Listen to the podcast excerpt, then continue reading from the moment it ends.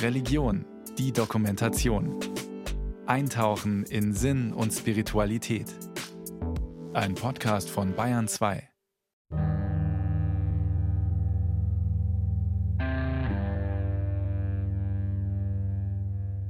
Er hat geschrieben, am 11. Juli ist ein schöner Sommertag. Wir arbeiten mit der Frau in dem Garten. Mensch, wir hören, als von der Seite vom Wald schießt man.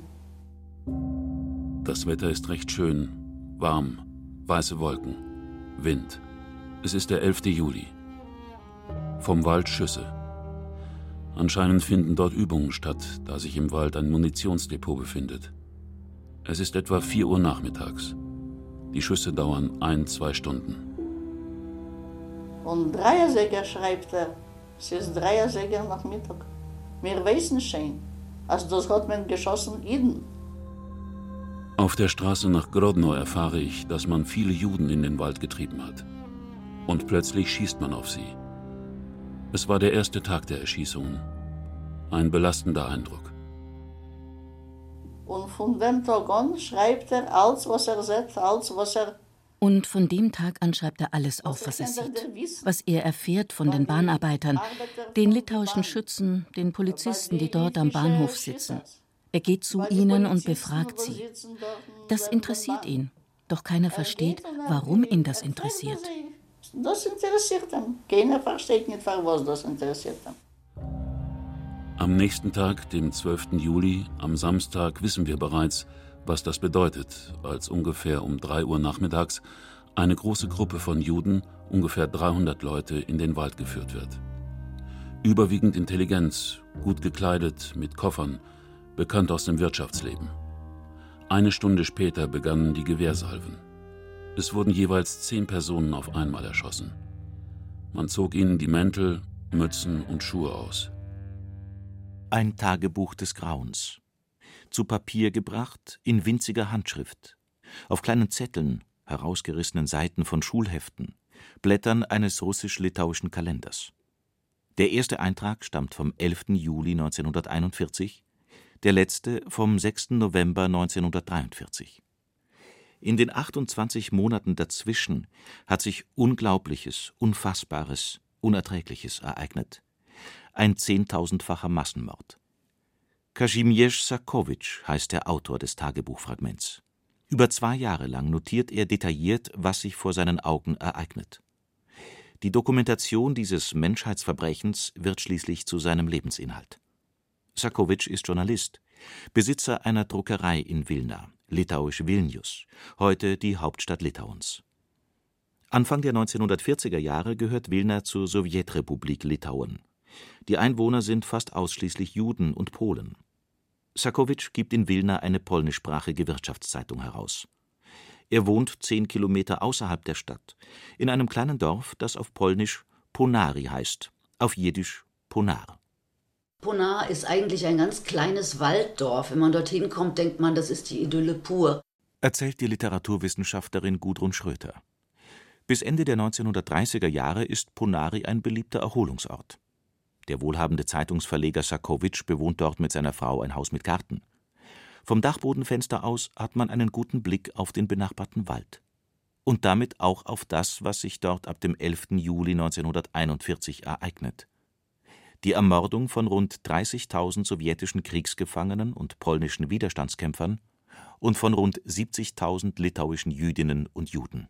Das Tagebuch oder die Aufzeichnungen von Sakowitsch sind insofern besonders, dass sie von einem Nichtjuden geschrieben sind und dass er auch direkt am Ort der Vernichtung beobachten konnte, was passiert.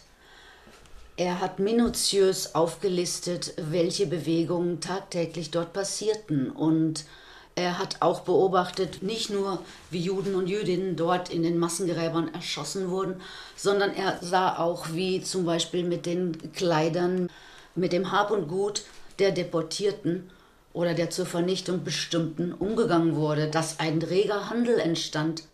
Das, was Kazimierz Sakowitsch beschreibt, ist sozusagen das Vorspiel zu Auschwitz, als die Vernichtung der Jüdinnen und Juden noch nicht industrialisiert ist. Jene Phase der Shoah, die vor 80 Jahren beginnt, mit dem Überfall Nazi-Deutschlands auf die Sowjetunion und die bei uns bis heute kaum im öffentlichen Bewusstsein ist. Als die Wehrmacht am 22. Juni 1941 die UdSSR angreift, werden die deutschen Soldaten in Litauen von dortigen Nationalisten begeistert begrüßt, als Befreier von den Bolschewisten. Denn die Rote Armee hat das kleine Land erst ein Jahr zuvor besetzt und der Sowjetunion einverleibt. Kaum sind die Deutschen einmarschiert, lassen litauische Nationalisten, vor allem die Mitglieder sogenannter freiwilligen Verbände, ihrem Hass auf Kommunisten und den angeblich mit ihnen verbündeten Juden freien Lauf. Vielerorts werden Jüdinnen und Juden auf offener Straße massakriert.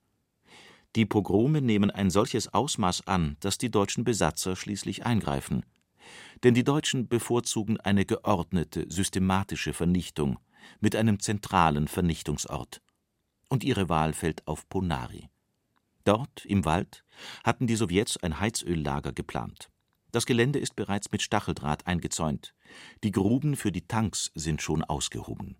Ideale Voraussetzungen für eine Hinrichtungsstätte. Und so wird aus der Idylle von Ponari ab Juli 1941 eine Hölle auf Erden. Und Kazimierz Sakowitsch wird ihr Chronist. Bis sein Tagebuch des Grauens entdeckt, entschlüsselt und veröffentlicht wird, dauert es allerdings noch Jahrzehnte. Große Teile davon sind bis heute verschollen, wobei unklar ist, ob sie vernichtet wurden oder ob sie immer noch in einem Versteck lagern, irgendwo in Ponari. Und dort gibt es einen kleinen Bahnhof, der dann Endstation war. Dort wurden die Juden und Jüdinnen mit Waggons hingebracht und mussten dann den letzten Rest zu Fuß laufen und wurden dann auch entkleidet und dort erschossen. Und aus seinem Haus heraus konnte er auch über den Zaun sehen und hat minutiös aufgeschrieben, was er gesehen hat. 8. August. Circa 200 Personen wurden erschossen. Man schießt nur am Nachmittag. Auf dem Weg zur Hinrichtung wird mit Stöcken geschlagen. 19. August. Man erschießt Leute gruppenweise, von hinten, in den Rücken. Oder man tötet sie mit Handgranaten oder Maschinengewehren, wenn es regnet oder spät ist. 2. September. Es wurden bis zu 2000 Juden, darunter viele Frauen und Kinder, hergebracht. Als sie in den Weg zum Wald einbogen, begriffen sie, was sie erwartete und schrien: Rettet uns! Säuglinge in Wiegen, auf dem Arm und so weiter. 19. November. Es wurden über 200 Frauen und Kinder hergebracht. Da die Soldaten keine Patronen mehr hatten, gingen sie in eine Hütte, um sich aufzuwärmen. Doch anstatt die Munition zu holen, nahmen sie den Müttern die Babys weg und erschlugen sie mit Gewehrkolben. Kazimierz Sakowitsch beobachtet nicht nur, er recherchiert, befragt Zeugen und Beteiligte, schreibt alles auf. Papier ist seit Kriegsbeginn Mangelware, also nimmt er jeden Fetzen, den er finden kann. Von Beginn an ist ihm bewusst, dass sein Tun hochbrisant ist, dass es ihn das Leben kosten kann, wenn seine Notizen gefunden werden. Denn Mörder wollen keine Zeugen und keine Zeugnisse. Sakowitsch versteckt seine Zettel in leeren, luftdicht verschlossenen Limonadenflaschen und vergräbt diese im Garten und im nahen Wald. Ich habe das gefunden und ich erinnere mich sehr gut. Ich habe das gefunden und ich erinnere mich sehr gut an jedes Stück Papier. Ich habe diese Papierstücke ausgemessen. Ihre Größe war vier und sechs und acht Zentimeter und es waren auch Seiten aus einem Heft und Kalender aus dem Jahr 1941. Berichtet Rachel Margolis in einem Interview im August 2004. Margolis, die 2015 verstorben ist, ist es zu verdanken, dass das Tagebuchfragment des Kazimierz Sakowitsch entziffert und damit ein einzigartiges Dokument über die Shoah für die Nachwelt erschlossen werden konnte denn ein Großteil seiner Notizen wird nach der Befreiung Litauens durch die Rote Armee zwar gefunden, doch jahrzehntelang kann sie niemand entziffern. Versehen mit dem Stempel unleserlich verschwinden sie im litauischen Zentralarchiv. Bis Rachel Margolis Mitte der 1990er Jahre die Notizen wiederfindet und beginnt, die vergilbten, verschimmelten und nur schwer leserlichen Zettel in akribischer Kleinarbeit zu entschlüsseln. Rachel hat dann realisiert, auf was sie da eigentlich gestoßen ist. Und man muss ja auch dazu sagen, dass Punare ja sowieso die zentrale Rolle als Massenvernichtungsort für die Wilner Jüdinnen und Juden gehabt hat, aber natürlich auch für Rachel ganz persönlich, weil ihre Eltern dort ja auch ermordet wurden. sagt die Berliner Historikerin Franziska Bruder. Gemeinsam mit Gudrun Schröter hat sie die Lebenserinnerungen von Rachel Margolis auf Deutsch herausgegeben. Rachel hat diese Aufzeichnung gefunden, hat realisiert, was sie, was sie da in Händen hält und hat sich ab dem Zeitpunkt darum gekümmert, das praktisch zu erschließen. Und hat sich dann im Weiteren halt auch darum gekümmert, dass es weiter publiziert werden kann. Und das ist ihr großer Verdienst. Rachel Margolis ist selbst eine Überlebende der Shoah. Sie entstammt einer bürgerlichen jüdischen Familie aus Wilna. Alle ihre Angehörigen sind von den Deutschen ermordet worden. Man muss sich mal vorstellen, in all diesem Leid, was das für Rachel bedeutet hat, hat Rachel sich da hingesetzt und hat sich da wirklich ewig, ewig, ewig in diese Handschrift von Sarkowitsch reingefriemelt und hat das halt dechiffriert sozusagen, um praktisch dieses Dokument der Nachwelt zur Verfügung zu stellen. Das ist tatsächlich von unschätzbarem Wert. Das ist unglaublich. Rachel Margolis ist knapp 20, als die Deutschen in ihre Heimatstadt Wilna einmarschieren. Sie versteckt sich zunächst unter falscher Identität bei einer christlichen Familie, geht dann aber freiwillig ins jüdische Ghetto von Wilna, das die Deutschen im September 1941 eingerichtet haben. Dort schließt sie sich der Vereinigte Partisaner Organisatie, kurz FPO, an, einer Partisanengruppe, die Sabotageakte verübt, Waffen organisiert und einen Ghettoaufstand vorbereitet. Aber schon im Dezember haben die Menschen von allen Parteien in dieselbe Zeit sich zu neu geklimmt. Schon im Dezember haben die Menschen von allen Parteien übereinstimmend gesagt, wir wollen nicht in den Tod gehen, wir wollen kämpfen. Dazu braucht man Gewehre, und die hat man von den russischen Soldaten bekommen, aber es war sehr schwer, die ins Ghetto zu kriegen. Denn am Tor stand immer eine litauische Wache, ein jüdischer Ghettopolizist und sehr oft ein Deutscher. Dort ist allemal gestanden eine Wache, eine litwische, eine jüdische, von jüdischen Polizisten und sehr oft euch ein Deutsch. Jüdische Jugend. Vertraue nicht den Betrügern. Diejenigen, die aus dem Ghetto weggebracht wurden, werden niemals zurückkehren. Denn alle Wege der Gestapo führen nach Ponari. Und Ponari heißt der Tod. Lasst uns nicht wie Schafe zur Schlachtbank gehen. Brüder, es ist besser, als freier Kämpfer zu sterben, als von der Gnade der Mörder zu leben. Leistet Widerstand bis zum letzten Atemzug. Das Manifest der FPO, verfasst vom legendären Partisanenführer und Schriftsteller Abba Kovner zur Jahreswende 1941-42 im Ghetto Wilna. Doch die Unterstützung der anderen Ghettobewohner ist gering. Trotz der Berichte und Gerüchte über Massenmorde wollen viele nicht glauben, dass eine Kulturnation wie Deutschland zu derartigem fähig ist. Selbst als es einigen jungen Frauen gelingt, von der Hinrichtungsstätte in Punari zu fliehen und sich durchzuschlagen nach Wilna, schenkt im Ghetto kaum jemand ihren Schilderungen Glauben. Von den Erschießungen im Wald, den Massengräbern, vom Kalk, den man auf die Leichen wirft, um den Verwesungsgeruch einzudämmen. Sommer, da ist gewesen ein gefährlicher Reich. Im Sommer gab es einen starken, unerträglichen Gestank. Und sie haben Kalk auf die toten Menschen gestreut. Und ich weiß von einigen Frauen, die noch lebendig waren und geflohen sind, die haben erzählt, wie der Kalk gewirkt hat auf die Wunden. Das hat sehr wehgetan, wenn der Kalk auf die blutigen Wunden gefallen ist.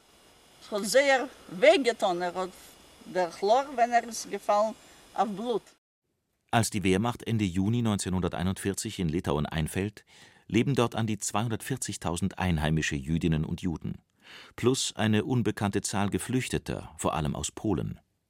Schon Anfang Dezember erklärt der Kommandeur der Sicherheitspolizei und des Sicherheitsdienstes im Generalbezirk Litauen, der SS-Standartenführer Karl Jäger, Abgesehen von sogenannten Arbeitsjuden und ihren Familien, die in die Ghettos gepfercht wurden, sei Litauen jetzt judenfrei. Ponari spielte bei diesem Massenmord eine zentrale Rolle, sagt Gudrun Schröter.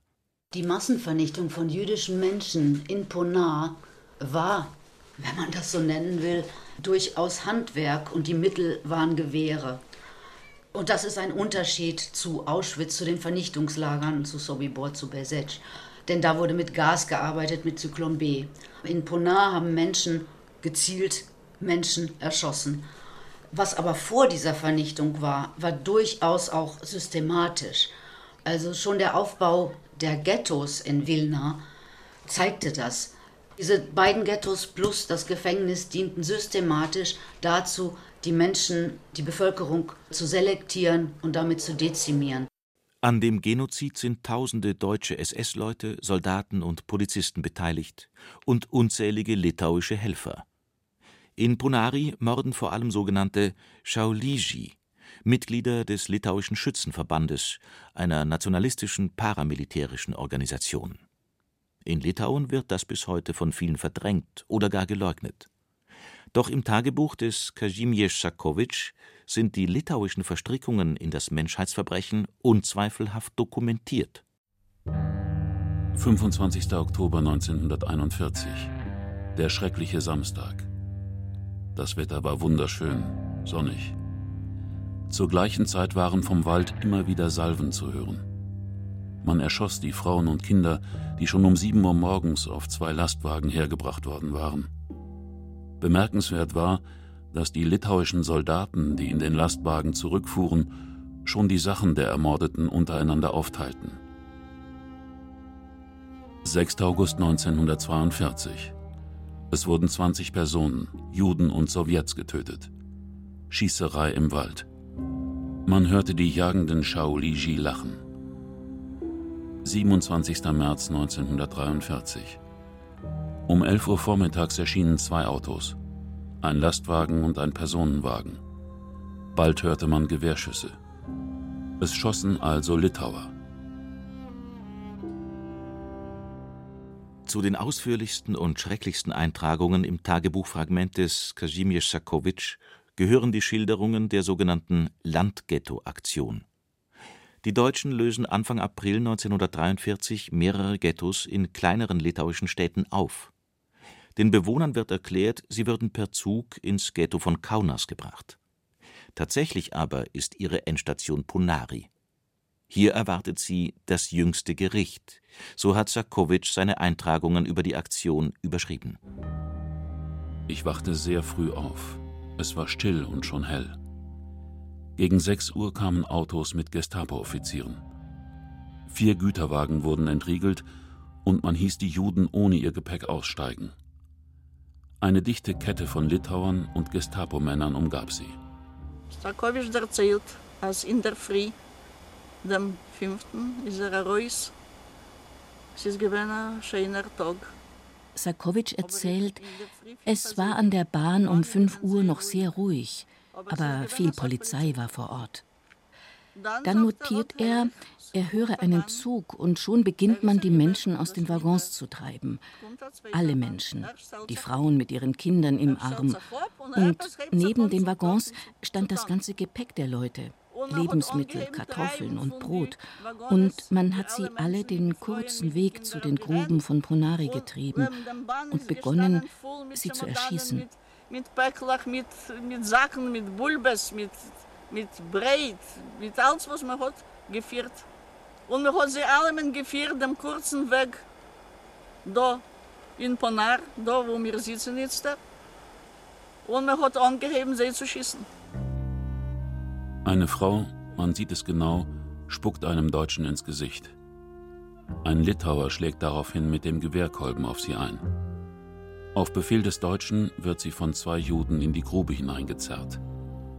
Kein Schuss fällt. Eine Frau erhebt sich und setzt sich unaufgefordert an den Rand der Grube. Mit dem Ausruf Mamme läuft ihr ein minderjähriges Mädchen in einem roten Pullover hinterher und setzt sich neben sie. Ein Deutscher wählt vier weitere Personen aus und schießt allen aus einer Entfernung von zwei bis drei Metern in den Hinterkopf. Nachdem schreibt er, Ott kommt der zweite Bahn. Man hat schon geendigt mit dem ersten. Danach, so schreibt er, kommt eine zweite Bahn, nachdem sie mit der ersten fertig waren. Da bleibt es nicht ruhig.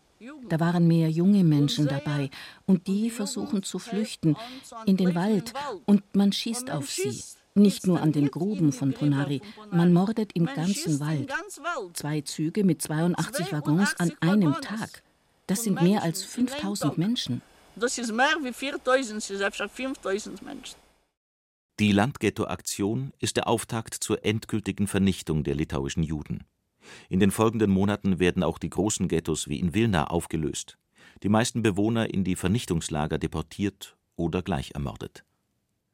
Anschließend beginnt in Punari, wie auch in anderen Hinrichtungsstätten der Nationalsozialisten, ein weiteres erschütterndes Kapitel der deutschen Vernichtungspolitik: die Vertuschung der Verbrechen, die sogenannte Sonderaktion 1005.